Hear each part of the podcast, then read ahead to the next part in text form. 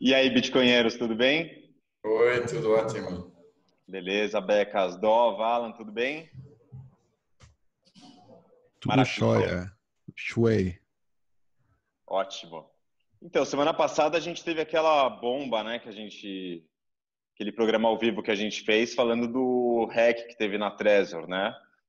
O cara de segurança da Ledger, concorrente da, da Trezor, ele ele estava dando uma palestra ali no MIT em, em, em Boston e divulgou os, as vulnerabilidades que tinham sido encontradas na Trezor. Né? Então, naquele programa, a gente acabou falando mais sobre o que tinha acontecido, quais eram as vulnerabilidades que foram encontradas, é, como que a Trezor se posicionou e como que ela resolveu cada tipo de vulnerabilidade. A gente falou sobre isso. E aí, no fim, a gente falou um pouquinho de como as pessoas poderiam se proteger e como elas deveriam, na realidade, antes de se proteger, entender como funcionam as, as hardware wallets, né, esses dispositivos, e, e, entender que tipos de vulnerabilidades existem neles, né? Então aí, enfim, é, a partir disso, eu achei que seria bom fazer um tutorial para as pessoas aprenderem a entenderem melhor o que tinha acontecido e aprenderem a se proteger. Maravilha. Estão vendo aí? Sim. Estamos vendo. Legal. Bom, então a gente fez esse artigo para quem segue a gente, né? Por dois motivos. Um, para detalhar melhor como, como se proteger, e também para que as pessoas tivessem um tutorial é, que pudessem seguir, não tivessem que, enfim, correrem sozinhos atrás de informação ou ter que assistir um vídeo inteiro. A gente achou que por aqui ficaria, ficaria mais fácil, né? Então eu vou começar a falar um pouco do que a gente escreveu e vocês vão adicionando e interrompendo conforme vocês acharem necessário. Mas o ponto de partida, é, que eu acho que o aprendizado que fica ou ainda é reforçado com essa divulgação da Ledger semana passada, é que não dá para considerar que hardware wallets são infalíveis, né? Ou são uhum. imunes a qualquer tipo de ataque. Acho que essa é a primeira é, crença que, que, que vai por água abaixo. Uhum. Muita gente acaba ficando preocupada. Fala. É, eu, eu, não sei se, é, se, se, era uma crença, sabe? Mas eu, na, na, minha cabeça as pessoas tinham as hardware wallets como a, até então a melhor solução possível, mas não como crença de infalibilidade, né? Sim.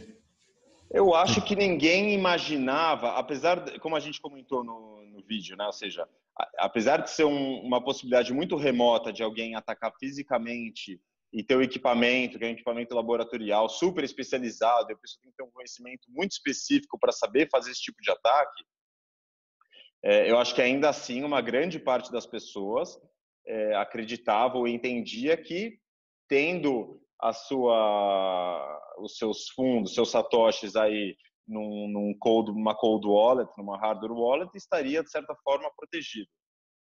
É, o pessoal se sentia mais seguro, tá? talvez até de deixar aquela hardware wallet exposta em cima da mesa, em lugares assim não tão bem guardados, pensando que não tem como, né, alguém com só hardware wallet, sem meu PIN, sem o backup dela, sem nada, entrar nela. Isso foi. Você sabe que no Japão tem pessoas que usam adereços, né? É, pra, como é, hum. elas enfeitam as hardware wallets para usar como chaveiro.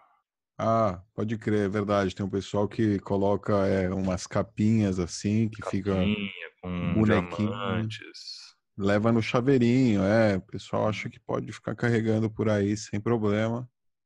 E, e de certa maneira, seja, dependendo, né? Ou seja, cada um tem um apetite aí de risco que, que, que quer, né? Tem gente que anda também com uma Open Dime carregada no, tipo, no, no pescoço. para tipo, que nem como o pessoal da ostentação anda com corrente de ouro, tem um pessoal aí da ostentação Bitcoin que anda com Open Dime no, no pescoço. Enfim, é, é, tem, tem louco para tudo. É. Mas a, a hardware wallet é, ela, ela não é sem infalível e acho que é, é, verdade, como Alan disse, acho que a maioria das pessoas também não achava que não, não, não se sente assim segura de não guardar a hardware wallet em outro lugar, deixar ela assim exposta simplesmente.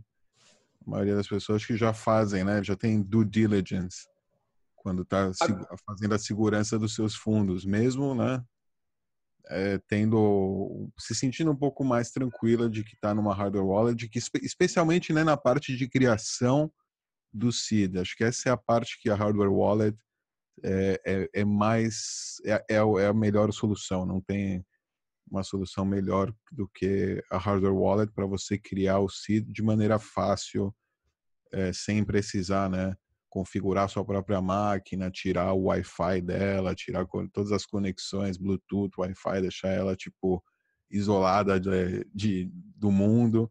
É, máquina nova, relativamente nova, pelo menos formatada, disco, ou seja, um nível de paranoia muito elevado e conhecimento, né, de hardware aí um pouco também elevado que você precisaria seguir para reproduzir o que uma hardware wallet faz por você sem necessidade de fazer absolutamente nada. Né?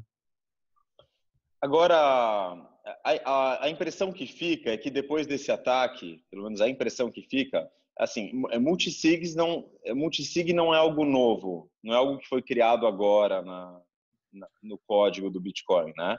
Mas a impressão que fica é que depois desse ataque começaram a surgir muitas soluções mais acessíveis ao público que não é que não é, enfim, é programador ou, ou, que tem muito conhecimento técnico no assunto, para facilitar com que as pessoas possam usar carteiras multisig. Chama as coisas pelos nomes que elas são. Nerds. Então, parece que depois desse ataque começaram. É por isso que é bom atacar, né? Quanto mais, mais o Bitcoin é atacado, melhor ele fica. É exatamente. Exatamente, mas assim, antes desse ataque, você já tinha, é, principalmente corretoras, né, já usavam carteiras multisig. Mas o, o cidadão comum que, que tem seus satoshis não, não tinha algum aplicativo ou algo mais fácil para ele usar uma carteira multisig. E agora começam, começam a surgir opções como o da casa, da Unchained Capital. Hoje foi, foi divulgado é, essa acho que é uma Green. parceria, não sei, da Blockstream com, com o Green Address, né, para também oferecer um, uma possibilidade de uma carteira multisig fácil, que possa ser, enfim, o que, que vocês acham disso? Faz, é, é, isso mesmo? Depois desse ataque teve uma eu, eu acho que, que, como diz o Alan, foi super bom, porque o ataque gerou uma reação quer na indústria, ao nível do fornecimento de soluções, quer no público na busca dessas soluções. Foi, foi nos dois lados do ecossistema. Né?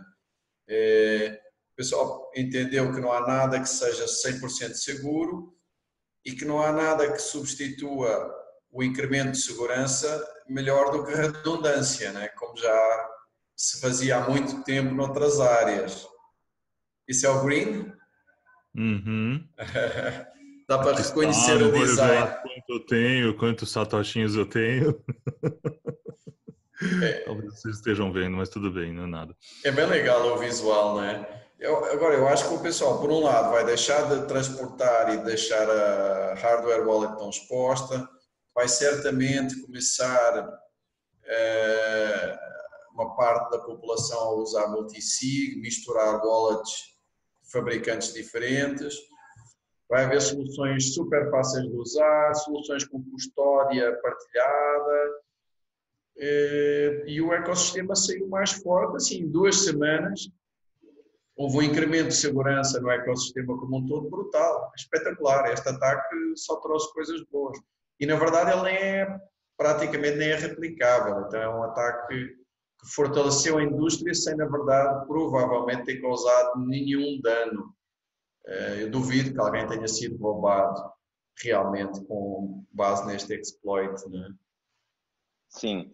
É, alguém quer explicar? Acho que faltou a gente explicar brevemente o que é uma carteira multisig. A gente chegou a comentar isso no último vídeo, mas a gente não falou isso hoje. Assim, brevemente, o que é uma carteira multisig e como ela funciona? Tá. A, a, a analogia que eu vou fazer é o seguinte: no passado você ia até o banco, você levava uma chave que você tinha acesso ao seu cofre e o banco tinha a outra chave. Então ele precisava chamar o gerente do banco que descia com a chave. Você ia junto com o gerente do banco e, e girava a chave ao mesmo tempo na caixinha para abrir.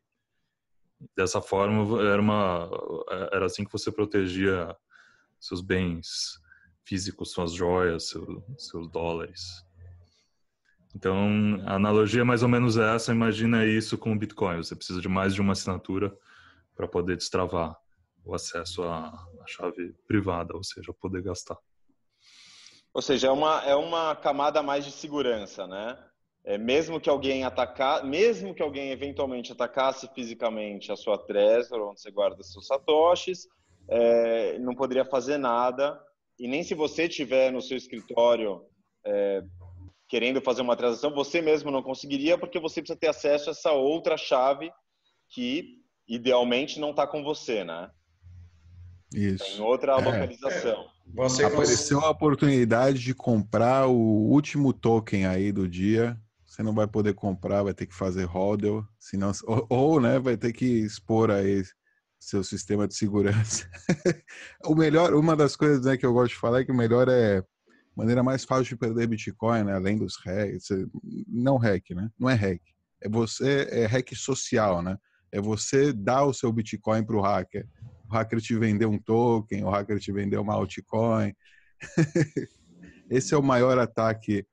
Esse é, é o mais fácil. É o, é o mais fácil contra o seu Bitcoin. Você voluntariamente vai dar o seu Bitcoin. é, eu, e esta multi-assinatura ou multi-sig, é, ele tem coisas interessantes, porque permite é, você não só obrigar a que seja mais do que uma assinatura, mas pode dizer que são, por exemplo, duas em três possíveis, ou três em cinco, ou qualquer outra combinação. Então você consegue é, ter uma certa redundância, ou seja, se você tem, por exemplo, uh, vamos imaginar, dois treasures, dois ledgers e uma no celular. Se você perde o celular, isso tem três em cinco. Você perde o celular, consegue transacionar na mesma e criar de novo outra carteira. Você perde um dos ledgers ou um dos treasures, a mesma coisa. Algum deles é atacado, duas assinaturas não são suficientes. Então, há um exploit qualquer no Treasure, mas ele precisa ainda ou do seu celular ou do Ledger. Eh, e além de tudo isso, você ainda pode distribuir geograficamente. Pode ter um na casa da avó, outro na casa dos pais. E, caramba, alguém ter conseguir uh, ter acesso físico a três deles em simultâneo e conseguir usar algum exploit ou conseguir tirar a chave de alguma forma, aí sim, o grau de segurança é altíssimo. Se você quiser, com a tecnologia atual, tem um grau de segurança brutal. Legal. E a gente viu que uma forma muito fácil de, de fazer isso é pelo software da Electron, né? Então, para quem quiser, a gente fez aqui o detalhamento nesse artigo, deixa eu chegar lá. Tá aqui. Então é muito fácil, realmente. A gente fez o, o tutorial para quem tiver interesse, a gente vai deixar aqui na descrição do vídeo. É só acessar o artigo, baixar Electron, enfim, e fazer o setup. Você pode fazer o setup, é, como o Becas disse, da forma que você quiser, duas de duas, é, duas de três, três de cinco, você faz o setup. Lembrando que quanto maior a complexidade do setup que você fizer, você tem que considerar que, é, em tese, maior a complexidade vai ser para você fazer a gestão é, dessa configuração que você fizer. Né? Ou seja, se você gerar cinco carteiras diferentes em cinco dispositivos diferentes, como o Becas falou, duas Trezor, duas Ledgers e uma no seu celular, você precisa fazer a gestão, né? De tempos em tempos, é, verificar se todas estão não foram intactas, estão intactas, estão funcionando, enfim. É, precisa é. fazer essa gestão. Agora, a vantagem. Também, desculpa, só e precisa ter backup de toda, de toda a sua gestão, né? Você precisa ter redundância. Precisa ter onde guardar toda a redundância. É, aí tem formatos diferentes, né? Numa 3 de 5, é, a redundância não seria para guardando a seed, mas aí a gente vai, já vai entrar num detalhe que não sei se é o caso para esse vídeo. Agora, é importante dizer que não adianta fazer um setup desse e ter cinco dispositivos na sua casa. É, isso não aumenta em nada a segurança dos seus fundos, né? Idealmente tem que colocar em geolocalizações diferentes. Exato. Mas o, o, que eu gosto do 2 em 3 ou 3 em 5 é que se alguma coisa falha, é fácil de. É redundância mesmo, né? Quando é tipo um 2 em 2, se você tem algum problema com um dos dois em dois, está ferrado. Ainda é algo para quem quer explorar um pouco, então isso não é para qualquer leigo, assim que se você não seguir o tutorial do Ivan, você talvez apanhe um pouquinho. Mas seguindo é muito fácil. Mas ainda não é para leigo, ainda não é para aquele bobão que só sabe mexer na carteira de celular. Esse aí tem que esperar um pouquinho. Espera um pouquinho, mais um aninho que vai ter alguma solução melhor, mais simples, mais, mais segura. É, com, com um Wizard. Apesar de que a Electron faz um, tem um Wizard, tá? Não é tão, é, é difícil, mas não é tão difícil. Ela tenta, tem uma experiência de usuário mediana, diga. Tem um wizard, não tem, não é que você tem que fazer o setup, ir num setup e começar a fazer setup. É, não, não tem linha de comando. Passo a passo. Passo a passo, é. bem simples não é muito complexo, mas tem que tomar cuidado, tem que ler o artigo bem, prestar atenção nos detalhes ali, nas dicas de segurança. E, e é isso aí. Vale a pena tentar com pouco. Começa colocando pouco dinheiro, como sempre, poucos bitcoins lá, manda alguns satoshis, faz um teste, vê se você consegue retirar, apaga a carteira, vê se você consegue recuperar. Todas essas coisas que, para qualquer sistema, né, qualquer protocolo que você é, montar, vale a pena fazer esses testes aí com um pouco e provar todos os, os cenários antes de colocar realmente é, muitos fundos. Quando você for fazer o teste, lembra de colocar dinheiro, apagar a carteira, recuperar a carteira para ver se o dinheiro volta. Isso, é assim isso. que você vê se, se, se o seu procedimento está tá ok. Pô, muito legal. Eu acho que a gente podia adicionar um checklist desses no, no final do artigo. É, é muito é bem importante. legal. É, um é, isso é muito legal. importante para qualquer, qualquer protocolo de segurança de Bitcoin. Exatamente. É você testar se você realmente tem as chaves no fim, ou seja, recuperar.